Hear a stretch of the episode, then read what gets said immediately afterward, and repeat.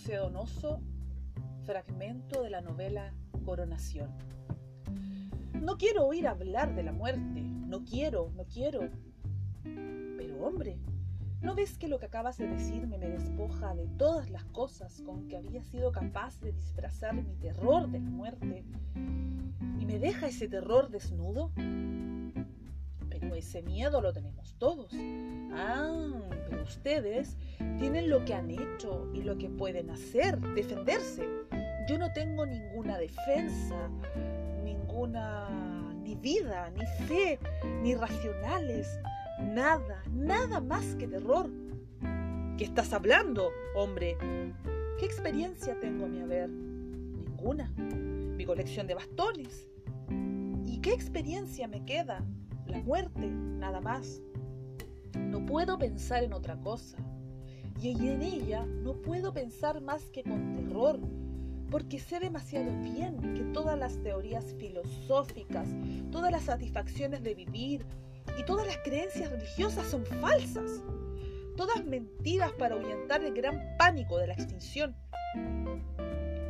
Pero no ves que toda vida, toda creación en el campo que sea, todo acto de amor, no es más que una rebeldía frente a la extinción.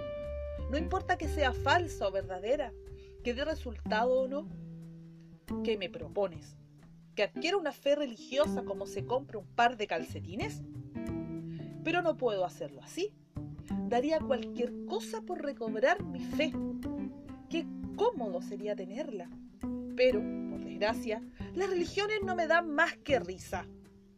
¿No comprendes que no son más que disfraces del instinto de conservación? Maneras de salvaguardarse del terror de no existir formas de agrandar impotentemente, mediante mentiras, esta vida que es tan horriblemente exigua? ¿No te das cuenta que todo no es más que un desorden, una injusticia, un juego de locura del cosmos?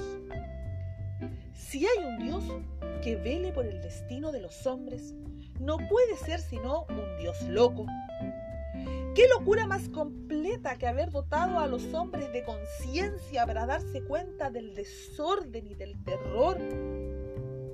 Pero no haberlos dotado de algo para vencerlo. No, Carlos, no te ciegues. El único orden es la locura, porque los locos son los que se han dado cuenta del caos total, de la imposibilidad de explicar, de razonar, de cómo no pueden hacer nada.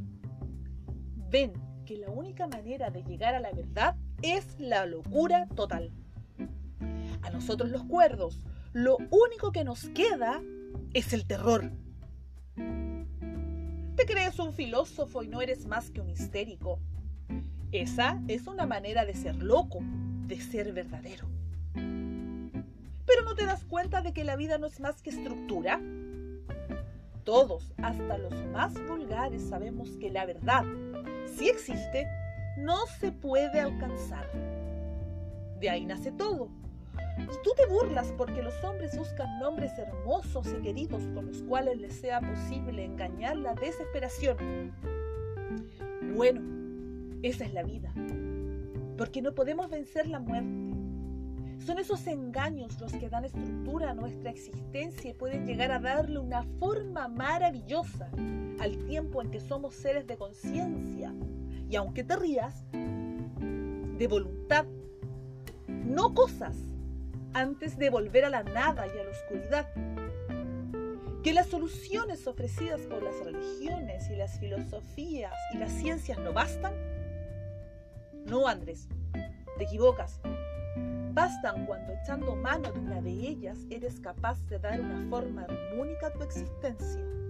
¿No ves que lo único cierto son estos 70 años de vida en que la materia asume este privilegio de estar viva y consciente de estarlo? La verdad en sí no interesa más que a los profesionales de ella.